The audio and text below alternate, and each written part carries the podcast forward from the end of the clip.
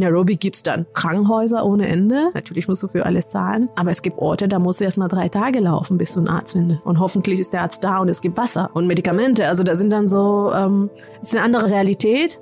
Und deswegen mag ich es auch nicht so, dass der Fokus immer so auf Nairobi gelegt wird. Hallo und herzlich willkommen zu Welthungerhilfe direkt.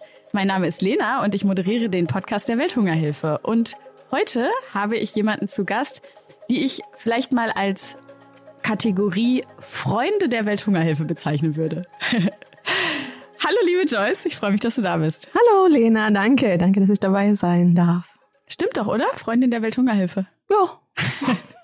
ja. Was anderes kannst du jetzt nicht sagen. Nein, ich bin auch Freundin der Welthungerhilfe. Okay, ja, wenn ich aber sage, ähm, ich habe heute eine Freundin der Welthungerhilfe zu Gast, nämlich Joyce. Äh, wie ist denn deine Verbindung zur Welthungerhilfe? Ja, wo fange ich denn an? Also die Welthungerhilfe, die kenne ich seit, sagen wir 2008. Da habe ich ein Auslandssemester gemacht in Santiago de Cuba, in Kuba. Und äh, da war in meiner Nachbarschaft war das Projektbüro der Welthungerhilfe und da bin ich einfach reingemarschiert und habe gesagt, hallo, ich bin Joyce, unser Praktikumsplatz. Und so kenne ich die Welthungerhilfe. Und äh, da habe ich auch meinen Lebenspartner kennengelernt. Und äh, ja, so, so war der Anfang. Und bis heute sind wir noch verbunden mit der Welthungerhilfe. Das heißt, du hattest heute auch gar nicht so eine weite Anreise. Wir sitzen jetzt ja gerade hier im quasi Aufnahmestudio in Bonn und so allzu weit weg wohnst du ja jetzt auch gar nicht. Nein, nein, nein. Dadurch, dass mein Partner auch äh, noch bei der Welthungerhilfe ist oder arbeitet, ähm, wohnen wir in Bonn. Und äh, ja, sind Nachbarn auch der Welthungerhilfe, also Freunde und Nachbarn der Welthungerhilfe. Freunde und Nachbarn der Welthungerhilfe, das ist eine schöne Kategorie, die wir auch hier im Podcast noch nicht hatten. Joyce, was äh, ja aber auch äh, die Hörer und Hörerinnen interessieren dürfte, ist, dass du ursprünglich aus äh, Kenia kommst. Also du bist äh, in Kenia auf jeden Fall aufgewachsen. Äh, ist natürlich schon einige Zeit her. Aber ich würde ganz gerne die ähm, Zuhörer und Zuhörerinnen mitnehmen, mal in die Welt, in der du aufgewachsen bist. Kannst du mal ein bisschen erzählen, ähm, wo du herkommst? Meine Geschichte ist eigentlich ähm, ein bisschen, also ich fange immer an mit der mit der Geschichte von Karen Blixen. Das ist die Frau von äh, jenseits von Afrika, die eine Farm am Fuße der Ngongbergen hatte. Und da komme ich her. Also diese Landschaft, die man so schön in den Filmen gesehen hat. Ich meine, da wurde ich gerade geboren, 1985. Also die Ngongberge, die sind äh, so südwestlich von Nairobi. Es sind ungefähr 20 Kilometer, also gefühlt würde ich sagen, das sind 50 Kilometer, weil man, äh, also weil man halt viel, viel im Stau steht. Aber als ich aufwuchs, war es wunderschön. Es war viel Grün. Wir hatten viel Wald und äh, die Tiere sind eigentlich von den Gongbergen zu uns. Äh, also so, da sind so kleine zwei Wälder. Also es gibt Gong Hills, da sind die Berge und dann haben wir Olorua Forest. Das ist unser Dorf gewesen. Und die Tiere sind immer da ähm, wandern gegangen. Also so die Elefanten. Also ich hatte eine Begegnung mit dem Elefant als Kind. Ähm, wir hatten ein einfaches Haushalt. Also wir waren Selbstversorger mit einer kleinen, auch mit einer kleinen Farm. Ein paar Kühe, Ziegen, Schafe, Hühner. Und natürlich mussten wir alle mithelfen. Also das war Priorität bei uns war immer erst Schule, aber dann die Tiere versorgen. Und das heißt, wir sind von, von Grund auf, mussten wir alle mithelfen. Und wir wussten, dass unser Kapital eigentlich äh, die Farm war. Was war das so für eine Dorfgemeinschaft? Wie kann ich mir das vorstellen? Ah, damals war es nicht viel. Also man muss auch sagen, also in den letzten Jahren hat sich diese, es war vorher eine kleine, es war keine Stadt, es war eigentlich so ein paar Dörfer, ein paar Häuser, die zusammen, ähm, die irgendwo zusammen waren. Ne? Aber da waren irgendwie vom einen Nachbar zum anderen waren ungefähr ein Kilometer Entfernung. Inzwischen ist dieser Kilometer ist das, das voll mit, mit Häusern, mit Menschen, die da eigentlich nach Nairobi zuziehen wollten aber weil es günstiger ist, ein bisschen auswärts zu wohnen. Deswegen, also es ist jetzt enger. Äh, und äh, aber damals waren so fünf, sechs Familien so bei uns im Dorf. Wir kannten uns alle. Man war, man war auch fast mit, also wir waren alle miteinander verwandt so gesehen. Ähm, und sagen wir so, wir hatten die Kühe mit der Milch, der andere Nachbar hatte vielleicht ähm, so Sukumawiki, das ist unser Gemüse. Und da sind wir da, also das war so, ein bisschen so ein Tausch, ne? Wenn der eine Milch hatte, dann gab's der andere, der Eier hatte. Also es war sehr viel mit, äh, es war eine enge, äh, sehr enge Gemeinschaft und äh, wir waren, also meine Oma war da eigentlich bekannt, weil wir auf einem Hügel wohnten. Und äh, ja, da ist eine kleine, also eine, eine große Straße. Ohne Autos natürlich, also so eine Straße nicht wie in Deutschland. Ich, ich kann es gar nicht erklären. Ähm, und wenn die Leute liefen, also es, ähm, um nach Gong zu gehen, das ist die Kleinstadt, sind ungefähr 1,5 Kilometer. Und wir sind alle gelaufen, um da den Bus zu nehmen, nach Nairobi zu fahren und so weiter. Äh, und das heißt, oder zur Kirche zu gehen oder zum Arzt zu gehen. Das heißt, man müsste bei uns am Hof vorbei, um irgendwo hinzugehen. Und alle blieben erstmal stehen und kamen erstmal rein, um erstmal einen Tee zu trinken, zu fragen, wie es geht. Und das heißt, unser, wir wussten alles, was so passiert. Es gab jetzt auch über Brocken kein Radio, weil die Leute kamen zu uns wie die Nachrichten. War schön. Es hört sich nach einer doch irgendwie sehr idyllischen und so sehr naturverbundenen Kindheit ja, an. Auf jeden Fall. Also ähm, auf jeden Fall. Also das heißt, wenn als ich fünf war, habe ich meine erste Hühner bekommen. Und da wusste ich dann so äh, samstags, also wenn ich unsere, wir hatten Ganztagsschule, ne? Und samstags war dann, wenn der, wenn die Hühner dann so kommen, es gibt so ein Geräusch, die sie machen, wenn sie ihn eingelegt haben, dann wusste ich, okay, jetzt sind die Eier fertig, schnell holen und sofort Pfannekuchen machen. Also das heißt, alles, was wir gemacht, alles, was wir gegessen haben, kam tatsächlich auch aus unserem Hof. Das war echt, ähm, das ist eine Sache, die ich sehr vermisse auch heute.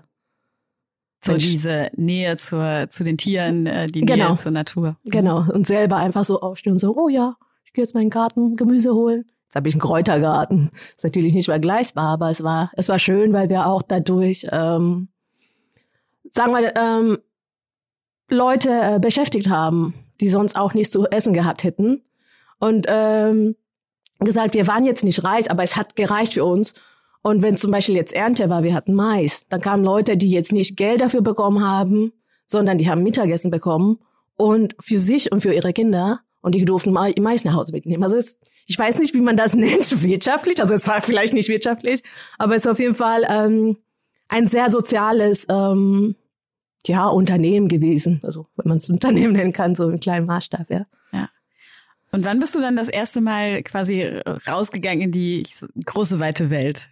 Und, und, und weil das so kommt es mir halt irgendwie vor, dass ähm, du natürlich irgendwie in der sehr idyllischen äh, Dorfgemeinschaft mit vielen Farmen lange warst und dann aber ja irgendwann, sonst wärst du nicht hier, den Schritt in ganz andere Welten gegangen oh, bist. ja, das ist ich, ja, das ist ein bisschen anders, würde ich sagen. Also jeder, glaube ich, der jetzt in Afrika war oder in Südamerika war, der weiß, diese, es gibt diese Diskrepanz zwischen Land und Stadt. Und auf dem Land ist natürlich alles schön und idyllisch, wie du erklärst. Aber schon nach Nairobi zu gehen, wie gesagt, 20 Kilometer, das ist schon eine andere Welt. Es war dann Trubel und Business und hier und da. Und ähm, unser Leben auf dem Land war trotzdem sehr, wir, wir waren auf Nairobi angewiesen. Wir mussten um alles zu machen Nairobi fahren. Das heißt, man kann das jetzt nicht so trennen. Ähm, ja, aber nach Deutschland bin ich gekommen, als ich dann ähm, 15 wurde, so zum 15. 15. Lebensjahr. Ähm, und war schon ein bisschen anders. Also ein bisschen ist jetzt untertrieben natürlich, ne? aber es ist so, äh, komme aus dieses soziales, gemeinschaftliches Leben und dann in dieses deutsche Leben, wo es, ich meine, es ist alles sehr schön, strukturiert, sehr kalt. ähm, aber es war schön, weil hier bin ich auch auf dem Land gelandet, in Sauerland, in Ansberg. Und äh, da muss man auch sagen, also das Landleben ist überall gleich. Genau die Gemeinschaft, die wir in Afrika hatten, das hatten wir auch hier. Also meine Freunde von damals, also die ich damals in der Schule kennengelernt habe, mit denen bin ich auch sehr eng verbunden. Und, äh, wir haben Sachen, es war jetzt anders als jetzt in Afrika, wo man immer draußen ist, aber wir haben jetzt uns auch ein schönes äh, gemeinschaftliches Leben hier aufgebaut, ja. Wie hat sich das denn so angefühlt, die erste Zeit in Deutschland? Oh, es war kalt. Wir sind im Januar angekommen. Oh mein Gott. Oh Gott. ich bin immer so schlafen gegangen, wie ich aufgestanden bin, weil äh, ich dachte, nee, ich gehe jetzt mal nicht raus, ich ziehe mich nicht um, also Leggings und keine Ahnung, also es war Zwiebellook tags und nachts, also trotz Heizung. Also ich habe mir gedacht, die Heizung, das funktioniert ja doch alles nicht. Aber im Laufe der Zeit habe ich das auch so, ähm, die Jahreszeiten. Das ist so, also wenn ich jemanden in Afrika was schenken würde, wären diese, diese Wechsel, dieser Wechsel. dieses vom Sommer. Aber es ist einfach so ein, so ein Wunder eigentlich, ne? Wenn man so sieht, auch so im Winter, wenn, wenn alle Pflanzen super trocken sind. Und am Anfang habe ich gedacht, warum machen die die nicht alle ab? Aber das im Frühjahr das alles wieder kommt. Aber da gibt's auch wieder diese Parallel, dass wir in Afrika dann diese zwei Jahreszeiten haben. Erst ist alles trocken und du denkst, da kommt nichts mehr. Der Fluss ist gar nicht mehr da. Du kannst über diesen, wer ist das so, Riverbanks rübergehen. Und dann kommt der Regen und da ist Leben. Und das ist genauso halt so ein Frühling. Und äh, ja, aber ich. Hast du deine Verbindung zu Kenia dann weiter aufrechterhalten, als du schon in Deutschland warst? Das ist selbstverständlich. Ich habe ja noch Familie dort. Und ähm, meine Schulfreunde, meine Freunde. Äh, ist natürlich, am Anfang war es anders, weil man muss, man könnte ja nur telefonieren. Aber im Laufe der Zeit gab es jetzt dann Handys und äh, WhatsApp und Skype und das hat das ganze Leben super vereinfacht. Ähm, und man fühlt sich gar nicht so weit entfernt. Also jetzt ist so irgendwie, ähm, auch jetzt in der Corona-Zeit, wenn ich was in den Nachrichten lese, dann schreibe ich sofort, ist das tatsächlich so? Oder ne, dann kommt sofort eine Rückmeldung. Oder ähm, wenn einer ist, im schlimmsten Fall ist ehrlich gesagt, wenn einer krank ist, ne, dann möchtest du wissen, wie geht's ihm? Ist er im Krankenhaus und so weiter? Und das bekommt man jetzt irgendwie ähm, schnell vermittelt. Also das ist, das ist jetzt kein Problem. Früher hätte das Zeit gedauert und viel Geld gekostet, weil man nur per Telefon äh, angerufen hätte. Ja. Vielleicht kommen wir jetzt mal so ein bisschen dann in deinen äh, beruflichen Werdegang, denn das ist ja auch äh, mit ein Grund, warum wir heute hier zusammen sind, weil du dich ja nach wie vor letztendlich mit, oder was heißt nach wie vor, du beschäftigst dich mit Social Business, promovierst jetzt zum Thema Social Business und ich würde natürlich gerne verstehen, wie ist da vielleicht auch der Link von deinem Werdegang bis zu dem bis zu der Promotion, wo du jetzt gerade stehst. Vielleicht kannst du einmal im Schnelldurchlauf äh, noch erzählen, ähm, was für ein Studium hast du dann eigentlich gewählt und aus welchem aus welchem Grund? Ähm, interessant, haben wir die Zeit? Wir haben Zeit, wir haben Zeit. ähm, ja, dann gehen wir zurück nach Arnsberg, wo ich mein äh, Abitur gemacht habe. Äh, danach habe ich ähm, International Business studiert, International Business and Management an der Fachhochschule in Osnabrück. Äh, war ein super Studium, weil äh, super praxisorientiert und wir mussten viele Sprachen können und lernen und äh, Teil des Studi also Teil des ähm, Curriculums war ins Ausland zu gehen. Und dann bin ich dann nach Santiago de Cuba und wie gesagt, mein Praktikum dort gemacht bei der Welthungerhilfe. Und dann zurück nach Deutschland dachte, oh Gott, was mache ich denn? Ich will jetzt nicht irgendwo Supply Chain machen oder also das Normale. Und ich hatte zum Glück auch äh, die Möglichkeit, Non-Profit Management als äh, Vertiefung zu machen. Also parallel zu Marketing, was eine sehr schräge Kombination war zu dem Zeitpunkt, würde ich sagen. Ähm, weil mich immer diese Zusammenhänge, diese wirtschaftliche Zusammenhänge ähm, interessiert haben. Aber ich habe mal gedacht, ja, aber das kann es nicht alles gewesen sein. Kann man das nicht irgendwie auf, auf äh, Non-Profits umsetzen? Und wenn ja, wie? Was sind da da die Schwierigkeiten? Was sind da die Herausforderungen und äh, beziehungsweise die Potenziale?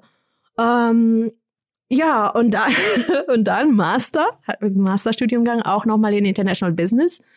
Äh, und da habe ich dann zum Glück nochmal mit der Welthungerhilfe ins Ausland gehen können. Dann bin ich nach Nicaragua gegangen, wo ich nochmal dieses Thema, ähm, da ging es eher um Thema Impact, wie, wie man Erfolge messen kann in einem, in einem Feld, in einem Bereich, wo eigentlich Erfolg eher ähm, nicht messbar sind. Also man denkt, sie seien nicht messbar. Und äh, ja, und äh, ja, fertig mit dem Studium, was macht man da? Und dann war mein mein Lebensgefährte, Partner, ist dann nach Kenia gegangen. Und äh, ich hatte meinen ersten Job hier in Deutschland und war eigentlich nicht so wirklich zufrieden. Ich war in, wieder in der Wirtschaft und hatte meine Non-Profit-Schiene wieder ein bisschen vernachlässigt.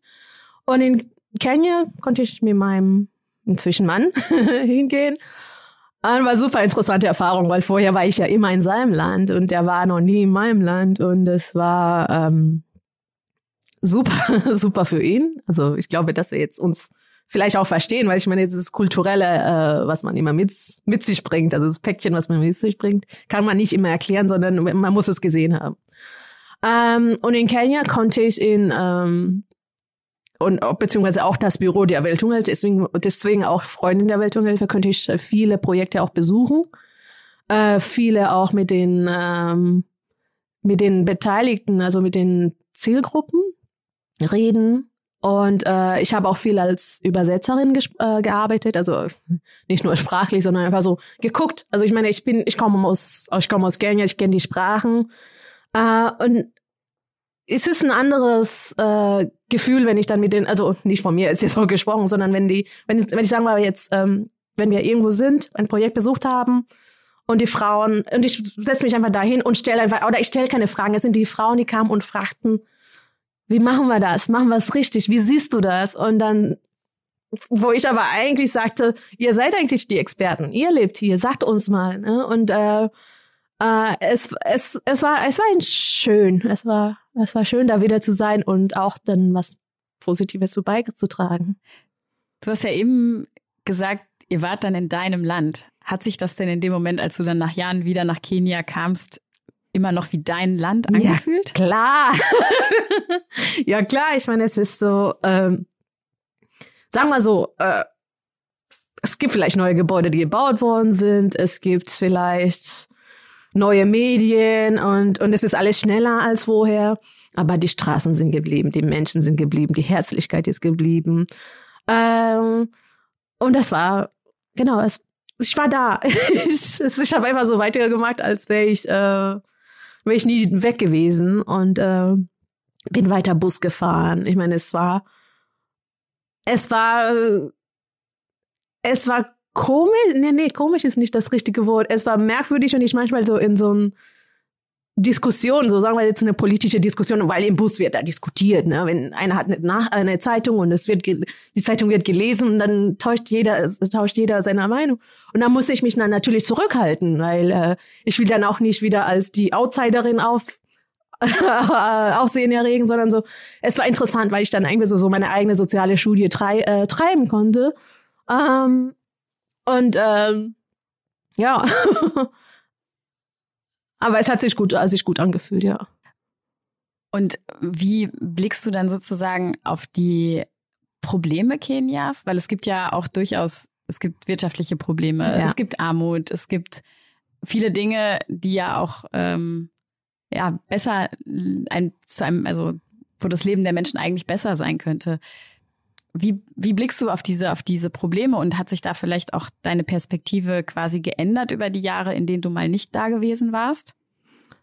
ich glaube, es ist, ja, es ist eine gute Frage eigentlich, weil ähm, die Frage ist, bin ich drin, also Insider oder bin ich extern? Habe ich diese externe Perspektive? Und äh, jetzt bin ich viel rumgereist, ich habe viele Projekte gesehen, ich habe ähm, also auch in Süd äh, Zentralamerika Projekte gesehen oder auch in Asien und kann, also für mich ist die Frage, was machen wir denn mit diesen Problemen, die wir haben? Gehen wir, wie gehen wir mit denen um? Suchen wir neue Lösungen oder versuchen wir die total zu ändern? Und ich glaube, ähm, es gibt Themen, die uns alle äh, involvieren und das Thema zum Beispiel Klimawandel.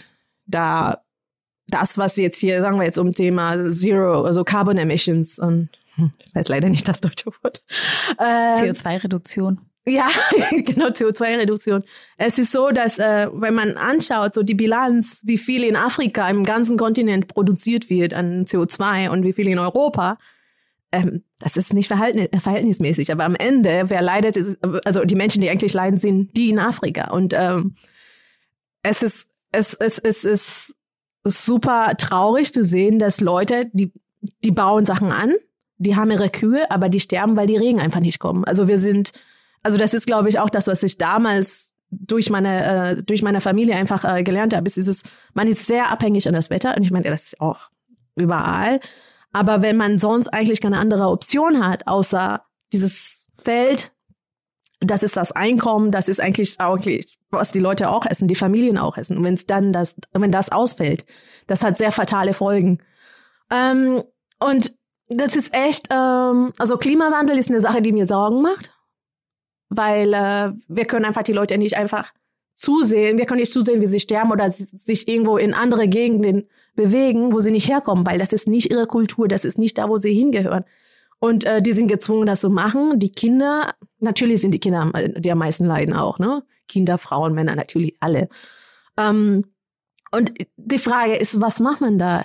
Ich habe keine Antwort dafür, aber was ich dann denke ist, wir müssen ähm, für, für die Kinder, also für die Jugendlichen, also wir können auch, sagen wir jetzt das Thema Korruption zum Beispiel. Man kann das nicht einfach akzeptieren, aber wenn du in dem System drin, äh, drin bist, du kannst nicht einfach sagen, ja, mache ich nicht, weil dann, dann, ne, dann leidest du halt. Ne? Und ich glaube, ähm, in den Jahren, wo ich jetzt nicht mehr in Kenia war, habe ich das Thema Empowerment. Also das ist für mich jetzt so als als Stichwort eigentlich, wo ich sagen würde, die Leute, die sehen Sachen, ihnen fallen Sachen auf, negativ oder positiv. Und wenn es negativ ist, die stehen dafür auf, die gehen demonstrieren. Also ich meine, es geht auch um Frauenrechte, es geht um LGTB-Rechte. Ähm, und man, man kann also diese demokratische, die demokratische Kraft ist die einzige, wo ich dann denke, da können wir zusammen was äh, gemeinsam was bewegen. Aber ansonsten ähm, ist es echt, äh, sind diese Probleme ohne ähm, ohne Reise ohne Reise also Problems without uh, borders eigentlich die die mir eigentlich Sorgen machen weil die kann kein Land alleine lösen die kann keine Bevölkerung also die müssen wir alle Staaten ähm, ja gemeinsam lösen oder nach Lösungen suchen und finden war dir das damals schon? Ich meine, du warst natürlich ein Kind und ähm, man hat irgendwie, glaube ich, als Kind auf ganz viele Dinge einen anderen Blick. Aber hast du schon damals mal das Gefühl gehabt, da, da gibt es Leid oder da gibt es ja. Probleme, die nicht da sein müssten? Ja, also das sieht man schon. Also das ist ähm, da, wo wir wohnten, also da, ähm, also die kleine Stadt, die heißt Gorg. Und da waren Leute, die nennt man, ähm, das sind so Squatters, also Leute, die inland im Inland vertrieben sind. Und, ah ja, Binnenvertriebene. Ja. ja. Mhm. Und ähm, die, das, ja, ich möchte jetzt, ja, es ist eigentlich ganz lahm, aber inzwischen ist es, es ist größer und größer geworden, weil die Leute einfach vertrieben wurden, die wussten nicht wohin. Und da hat jeder so eine Parzelle bekommen. Parzelle ist gut, das ist, keine Ahnung, wie viel Quadratmeter, also das, das, das kann man sich gar nicht vorstellen. Und dann gab es eine Zeit, ich weiß nicht, wer das entschieden hat, dann wurden nachts diese ganzen Häuser kaputt gemacht. So. Also von Seiten des Staates letztendlich. Ja. Und dann die Leute waren da. da denkst du, okay. Und nun? Wie habt ihr da reagiert? Du kannst nichts machen. Also wir konnten nicht reagieren. Dann haben sie ihre Häuser noch mal am nächsten Tag aufgebaut wieder. Also also es war echt äh, großes Leid, es ist großes Leid. Und das kannst du als Kind auch nicht, also du wächst damit auf. Ich meine, ich war Kind. Ich weiß nicht, wie, wie es reagiert wurde. Mhm. Als du dann zurückkamst, Jahre später, ähm, ich finde diesen Wechsel einfach immer total spannend, ne? Diese Inside-Outside-Perspektive hast du das eben genannt. Hattest du da das Gefühl, dass sich viele Dinge geändert haben? Und wenn ja, was hatte, hatte sich geändert? So, ne? ja, natürlich hat sich vieles verändert. Ähm, also Nairobi, Nairobi ist wie immer noch eine Weltstadt. Also es ist, man kann sich gar nicht vorstellen, die Mieten sind so hoch wie in Bonn. Also vergleichbar wie Bonn und Köln. Äh, in einem Land, wo manche Menschen eigentlich zwei Euro im Monat verdienen. Also das ist das Negative, also dass die, das Lohnniveau ist, also ist sehr ungerecht. Also da ich würde mir wünschen, äh, jedes Land auf dieser Welt hätte ein Arbeitsrecht wie in Deutschland. Ähm, Thema Empowerment habe ich gesagt, durch die Digitalisierung sind die Menschen, wir, ich kann die New York Times lesen von überall, wo ich bin. Ich kann, ich kann alles nachgucken durch äh, Sachen wie Twitter und äh, abgesehen davon jetzt Thema Fake News und das Ganze. Aber es ist einfach so, man, man tut sich zusammen mehr äh, man kann sich mehr auch vernetzen, also man kann sich mehr vernetzen, auch in Krisenzeiten, da, so dass das einer weiß, okay, in Mombasa, das ist äh, an der Küste, passiert gerade das und das. In Nairobi das wäre vorher nicht möglich gewesen. Also du, ich würde sagen, durch die Digitalisierung äh, und die sozialen Medien hat sich sehr, sehr viel verändert. Äh, die Frauen, die Rolle der Frauen ist noch stärker. Also die Frauen, die, die, die setzen sich jetzt durch. Und äh, ja, ich, ich bin begeistert. Also ich bin da sehr, also ich, es ist jetzt nicht das, als ich da war, dass es nicht ging.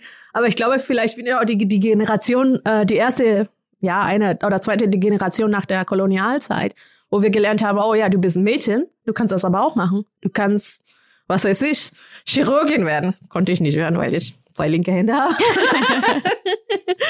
ähm, aber ähm, wo es hieß, ja gut, ähm, also wir hatten, sagen wir, in meiner Schule schon sehr, ähm, wir wurden, äh, wie heißt das, erzogen, so dass wir wussten, das, was ein Junge kann, das kann ich auch. Und wenn ich das nicht kann, dann lerne ich das. Also äh, und äh, genau, jetzt nochmal zurück zur Welthungerhilfe. Da gab es ja dieses Projekt Skill Up Projekt. Ist genauso so ein Empowerment. Also das ist ähm, auch für Leute, die sonst vielleicht auch keine Chance gehabt hätten, wo ich dann denke, wow, cool. Und wenn, wenn das Mädchen irgendwie Automechanikerin werden will, warum nicht? Dann hat sie, bekommt sie so eine, ähm, eine Befähigung dazu, eine Ausbildung dazu. Und die macht das. Also, ja. ja. An der Stelle kann man vielleicht kurz erklären, also die Skill-Up-Projekte haben wir in ähm, verschiedenen Ländern, also ähm, Uganda gehört, glaube ich, auch auf jeden Fall dazu. Und es geht eben um äh, Ausbildungsberufe für junge Menschen, ne? weil wir natürlich auch durch, ähm, ja, durch äh, Arbeit letztendlich mehr Zugang zu, äh, zu Märkten und so weiter generieren können. Und das geschieht natürlich vor allen Dingen, wenn man die jungen Leute, mhm. und es gibt ja unfassbar viele junge Leute, gerade in, äh, in den äh, afrikanischen Ländern, von denen wir heute sprechen, dass die eben auch ja, Empowerment erfahren und, und Zugang zu Märkten. Dieses Empowerment ist ein schönes Stichwort und ähm, ich würde das jetzt gerne zusammenbringen, auch mit äh, deinem Thema äh, Social Business und worüber du jetzt gerade promovierst. Was ist dein Anliegen und was und warum glaubst du, ist das etwas, was äh, Zukunft hat, worüber du jetzt gerade forscht? Also meine Forschung ist eher sehr praktisch orientiert. Ja, ist also, super. ähm, ist eigentlich auch sehr von der Welthungerhilfe getrieben, von der Zeit, als ich in Afrika war, ähm, weil ich die Projekte sah und dachte, da ist Potenzial. Also wie gesagt, die Bevölkerung, äh, die junge Bevölkerung in Afrika, die wächst und wächst und es sind tolle Ideen. Ähm, ich meine, es sind ja auch lokale Ideen, die oder lokale Probleme, die auch äh, lokale Lösungen benötigen. Das ist jetzt grob so gesagt. Und ich, äh, also mein Thema Social Business, es geht auch um das Thema Innovation. Ich meine, was ist Innovation? Für dich ist das was anderes als ich. Aber für mich geht es auch so, ähm, wenn ich, sagen wir jetzt, ich hätte gerne einen Kühlschrank, wohne in Afrika, wo der Strom nicht zuverlässig ist, äh, dass ich sage, okay, wie kann ich vielleicht einen Strom aus, sagen wir Lehm, gibt's nämlich in Indien, ähm, der für, der für die Bedürfnisse meiner, meiner Community eigentlich einsetzbar wäre. Also darum geht's. Also es geht eigentlich so, äh, ich möchte sehen, wie kann man auch äh, dieses, das, diese soziale Ziele, sozialen Ziele mit Wirtschaftlichkeit verbinden. Also ich sehe, das ist kein Widerspruch und ähm, ist natürlich eine Herausforderung für eine Organisation, sagen wir jetzt wie die Welthungerhilfe äh, und andere Nichtregierungsorganisationen, deren äh, Mission ist erstmal sozial. Sie wollen was umsetzen. Aber dann äh, denke ich dann, okay, was ist, wenn einer kommt und sagt, ich habe diese tolle Idee äh, und daraus können wir eigentlich Geld machen. Ich meine, ich rede jetzt nicht von einem Kühlschrank, Hightech-Kühlschrank entwickeln. Es geht auch, sagen wir auch um im Bereich, sagen wir äh, Landwirtschaft. Äh, wenn einer sagt, ich habe Setzlinge oder ich habe ich habe gesehen, dass ich diese zwei Pflanzen kreuzen kann und dadurch eine Art lokaler Hybrid erzeuge. Ja gut, finde ich voll geil. aber ich finde, äh, ich finde zum Beispiel eine Organisation könnte ja auch sagen, ja gut, aber wie, wir können das vermarkten, weil dadurch kriegen wir das auch, äh, bringen wir das auch unter die Menge, äh, unter die Menschenmenge. Ne? Und, und wenn wir dann daraus Geld machen können, daraus Geld machen können, das Geld ist jetzt jetzt nicht Profit, um irgendwie äh, Dividenden auszuzahlen, sondern um vielleicht neue Projekte dadurch zu finanzieren. Und äh, ich finde, das ist ein Incentive. Ähm, und andererseits finde ich auch, äh, dass es dieser Unternehmer, ich nenne das immer in der Wirtschaft Unternehmergeist, dass man denkt, dass man so wie einen Multiplikator hat. Der eine Junge oder das eine Mädchen, was dann diese Idee hat. Und das wird so eine Art, ja, wie heißt es, ja, es ist keine Belohnung, aber es ist eine Anerkennung. Das, das strahlt aus. Und da gibt's dann, okay, andere Leute, die dann sagen, ah ja, der hat das gemacht, die hat das gemacht. Ich habe auch eine Idee, warum nicht? Oder warum können wir nicht gucken, wie das das äh, irgendwie noch mehr verbessern kann? Ich meine, das ist für mich so Social Business Thema Innovation, dass man immer Sachen äh, optimieren kann oder Ideen eigentlich, auch wenn es nur minimal ist. Ähm, ich, vers ich versuche zu verstehen, ähm, wo jetzt zum Beispiel auch die, die aus deiner Sicht die Rolle der NGO liegen könnte.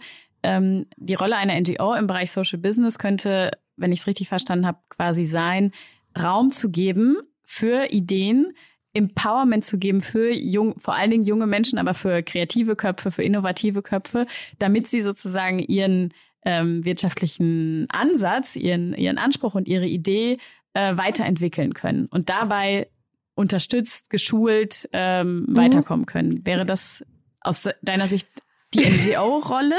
ähm, und wie geht's dann weiter? Es ist eine vielfache Rolle. Also ich, ich sehe da die NGO erstmal, wie du schon sagst, Raum geben. Aber es ist auch dieses, äh, die NGO, also die NGOs haben, sagen wir jetzt, wenn wir nochmal zum Thema Setzlinge oder diese Hybridpflanze, von dem, äh, von der ich gesprochen habe, die haben ja Projekte, die haben ja auch die Know-how, die haben, die haben Know-how, die haben ja Erfahrung. Also dieses, ja, der Austausch auch. Also nicht nur, es geht eigentlich nicht nur, also ich würde sagen, es ist finanziell, es geht nicht, also in erster Rolle nicht um das Finanzielle, sondern einfach um jemanden, der sich diese Idee anhört. Jemand, der vielleicht auch sagt, können wir in unserem Projekt auch, ja, als Versuch äh, anbieten. Ähm, ja, was sollte bei deiner ähm, Promotion, die ja sehr praxisorientiert ist, das äh, würde ich auch nochmal betonen wollen, was sollte denn dabei rauskommen, dass du sagst, okay, das ist jetzt was, ein, das ist ein Ergebnis, damit kann man irgendwie weiterarbeiten, damit ähm, gibt, leiste ich einen guten Beitrag? Ah, ich bin ganz am Anfang, Lena, ganz, ganz am Anfang. Ähm, also, mein Wunsch, mein Traum wäre, ähm, dass man erstmal sagt, äh, dass ich, dass ich dann sage, ähm, das, das ist die Rolle. Das ist zum Beispiel eine der Fragestellungen. Welche Rolle kann die NGO da einnehmen? Und dann ist die Frage, was gibt's da für ähm, Stolpersteine? Was sind da für Potenziale? Und wenn Stolpersteine da sind, äh, wie kann man die fürs nächste Projekt, für eine andere Organisation, wie kann man die, wie kann man die vermeiden? Ähm, und drittens ist auch, es gibt natürlich, ähm, es gibt diese wenn man eine Organisation sehen kann, von aus der internen Perspektive und externen Perspektive. Daher diese, diese Challenges, wovon ich spreche. Und das muss man alle äh, natürlich berücksichtigen, wenn man kann. Ist natürlich mit so einer Promotion nicht wirklich machbar. Äh, da werde ich mir ein paar raussuchen, die, die auch wirklich erforschbar sind. Ähm, und dann das Letzte, was mich sehr interessiert, ist natürlich der Impact. Also das heißt, Social Business, ja, schön, aber was passiert danach? Ähm, jetzt, ich meine, das ist ja auch das Gute im Thema Social Business, Klein, äh, Unternehmertum ist auch ein, auch wenn ein, auch ein Geschäft oder eine Idee jetzt nicht der Knaller wird, dass man trotzdem da was äh, Learnings hat.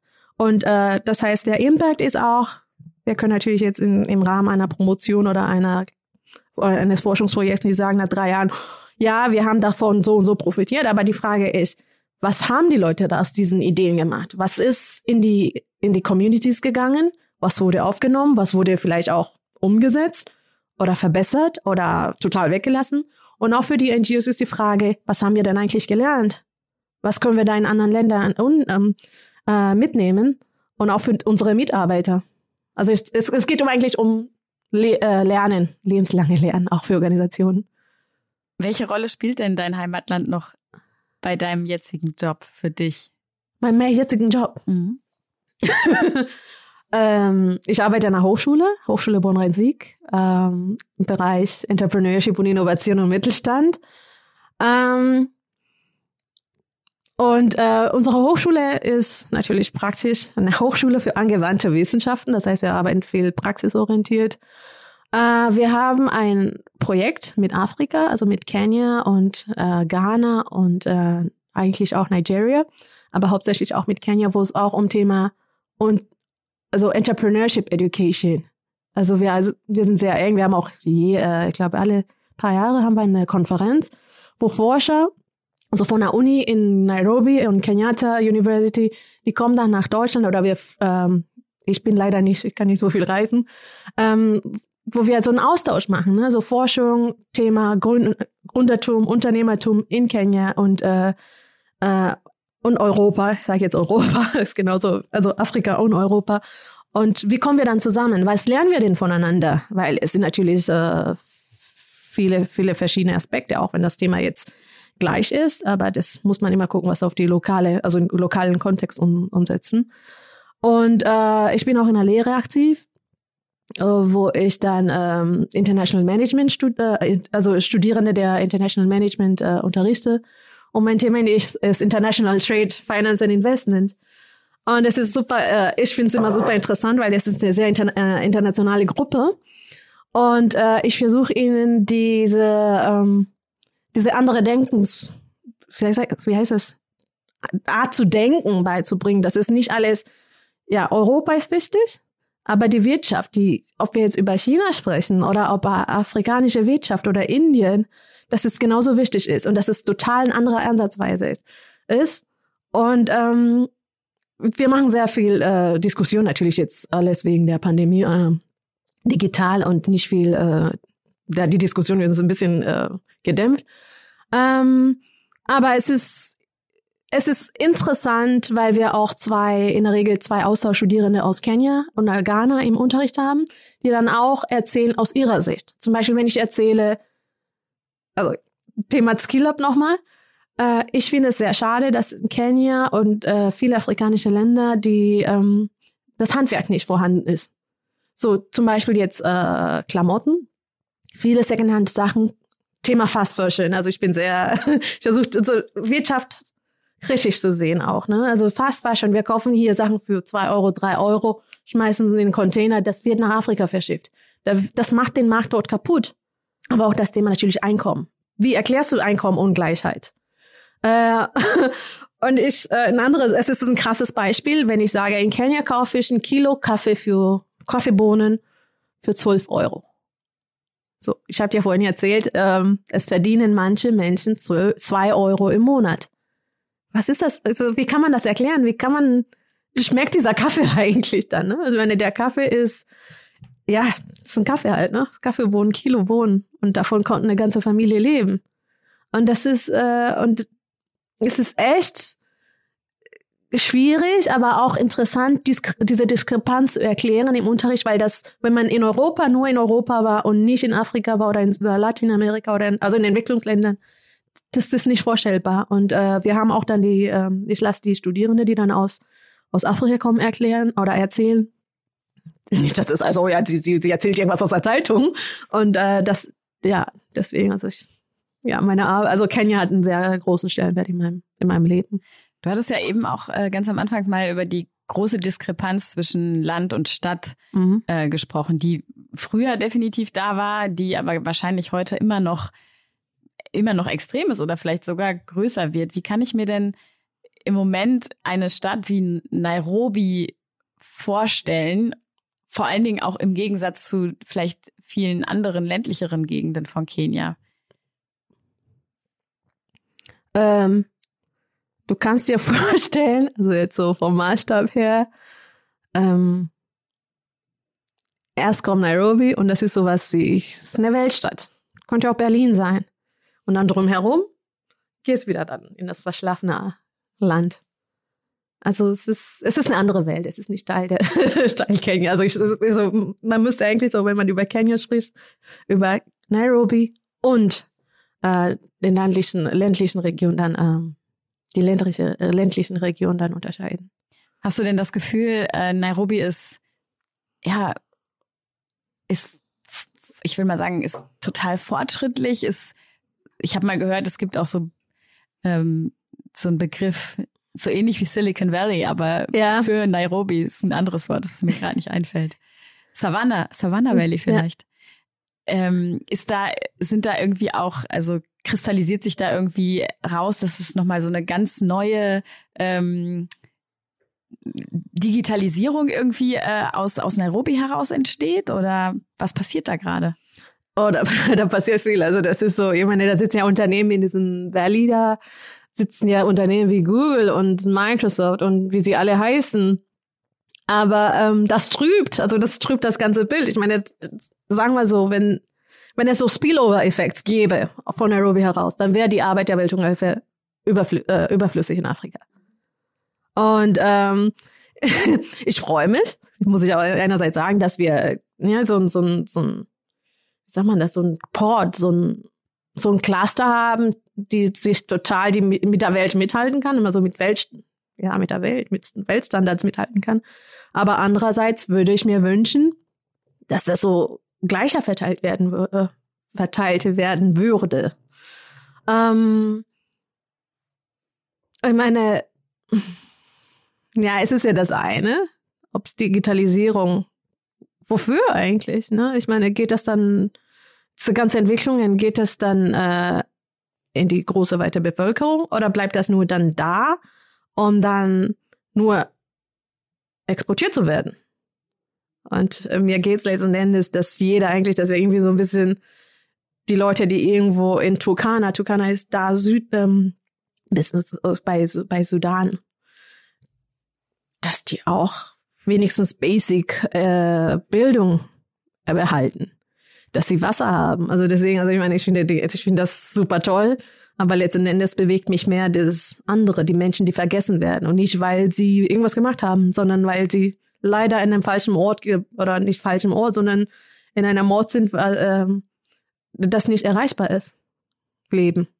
Und das finde ich irgendwie, ja, merkwürdig. merkwürdig. Und äh, ich wünsche mir da, dass es sich was ändert. Auch medizinische Versorgung. Also wie kann es sein, in Nairobi gibt's dann Host, also so Krankenhäuser ohne Ende. Natürlich musst du für alles zahlen. Ähm, aber es gibt Orte, da musst du erst mal drei Tage laufen, bis du einen Arzt findest. Und hoffentlich ist der Arzt da und es gibt Wasser und Medikamente. Also da sind dann so, ähm, ist eine andere Realität. Und deswegen mag ich es auch nicht so, dass der Fokus immer so auf Nairobi gelegt wird. Ähm, weil da gibt's ganz gravierende, also gravierende Probleme, die eigentlich dann irgendwie äh, nicht berücksichtigt werden. Ja. Im Resümee verstehe ich, glaube ich, dass äh, es aus deiner Sicht einfach wichtig ist, ähm, Zugänge zu schaffen und damit auch eben Marktzugänge, aber grundsätzlich einfach zu einem äh, gerechteren wirtschaftlichen System. Also dass äh, die Diskrepanz geringer wird, dass grundsätzlich es einfach äh, ja Möglichkeiten für alle gibt, an, an einem wirtschaftlichen System äh, teilzunehmen, was aber natürlich jetzt nicht äh, im Umkehrschluss bedeutet, äh, ganz Kenia soll auf einmal Nairobi sein. Nein, nein, bloß nicht. Sehe ich dir an. und ähm, und ja und auch nicht, es ist auch nicht alles damit getan, dass irgendwie von jetzt auf gleich überall die Digitalisierung überschwappt, sondern es geht oft einfach um Dinge im Kleinen, ja. die äh, den Menschen einfach äh, ja eine Möglichkeit für für Einkommen äh, schaffen und äh, Zugang zu Märkten und ja, Überleben letztendlich. Überleben. Äh, Überleben sichern. Ja, ne? genau. Ja. Okay, wenn wir uns nochmal nach deiner Promotion unterhalten, ich muss da natürlich nochmal reingehen. Ah, nochmal Promotion. Diese Promotion, ich weiß, das ist Ich dachte, wir reden hier über Freunde der Welthungerhilfe. Das ist gemein, ne? Wenn ich, ich kenne viele Leute, die promoviert haben und es gibt irgendwann, du bist noch am Anfang, das wird noch Ja, schlimmer. ich bin ganz am Anfang. Es gibt irgendwann so diesen Punkt, wo die Leute sagen, ach, ich kann über die Promotion nicht mehr sprechen, aber vielleicht bist du noch frohen Mutes. Nee, ich würde einfach, äh, unabhängig meinetwegen auch von der Promotion, mh, wenn wir uns in ein paar Jahren nochmal unterhalten, äh, was würdest du dir denn, äh, was würdest du dir wünschen, was sich äh, bis dahin konkret geändert hat? Und ja, in Kenia konkret geändert, geändert hat, weil das ist so das, wo ja am deine größte Verbindung zu besteht. Oh ja. ähm, ja, sagen wir so, aktuell ist natürlich die Lage also wenn man sich die Zahlen anschaut, ist die Lage echt ernst und äh, wenn man sich die Corona-Zahlen anschaut? Die Corona-Zahlen und auch die dadurch auch dann die Wirtschaftszahlen natürlich, also der, die Wirtschaftsentwicklung. Ähm, die, ich glaube, die Wirtschaft geht zurück. Und das heißt, die Ärmen eigentlich werden jetzt ärmer und das heißt, es wird jetzt ein Reset geben, wenn die, wenn die Pandemie dann irgendwie besiegt wird und wenn dann haben wir wieder einen Ground Zero, würde ich, jetzt in Anführungszeichen, da muss man nochmal ein Reset machen und gucken, wo setzen wir eigentlich an? Das heißt, ich kann deine Frage nicht beantworten. Mhm, ja. Durch Corona sind natürlich auch neue Ideen entstanden, auch neue Apps, sagen wir so, lokale Ideen. Und äh, ich glaube, ich habe jetzt letztens gesehen, es gibt ein Zoom, Zoom für afrikanische Märkte, also dieser Video, Ja. Video, wer ist das nochmal? Video-Conferencing-Tool. Mhm. Mhm. Und ich habe mich gefragt, was ist denn anders? Was ist denn anders? Super einfach. Da kannst du auch täglich dein Abo kaufen. Ha? Ist das ah, nicht toll? Okay. Also, genau, und das ist so eine Sache, die vielleicht durch, äh, wenn wir die Pandemie nicht gehabt hätten, nicht entstanden wäre. Also es ist deswegen, also ich sehe auch ähm, raffiniert. Ja, es ist raffiniert. ähm, also auf jeden Fall Raum für neue Ideen und äh, ist, ich finde es ähm, gravierend, dass jetzt auch viele Kinder seit März nicht mehr in die Schule gegangen sind. Die haben Schulgeld bezahlt und Schulgeld heißt ja viel ackern. Ähm, aber wie gesagt, äh, ich, ich hoffe, ich hoffe mir, dass es vieles Positives passiert und äh, neue Ideen, neue Impulse auch durch die Krise entstehen. Das sind doch schöne letzte Worte. Ah. danke, liebe Freundin der Welthungerhilfe Joyce. Ich danke dir für das Gespräch, ähm, dass du uns hast eintauchen lassen in äh, ja dein, deine Vergangenheit und aber auch deine äh, jetzige Welt, in der du unterwegs bist, mit ganz viel Kenia. Kenia zum Anfassen und schön, dass du da warst. Vielen Dank. Hat mir viel vielen Spaß Dank. gemacht. Asante sana und äh, Asante sana. Kwaheria Konana. Äh, Asante. Ciao. Tschüss.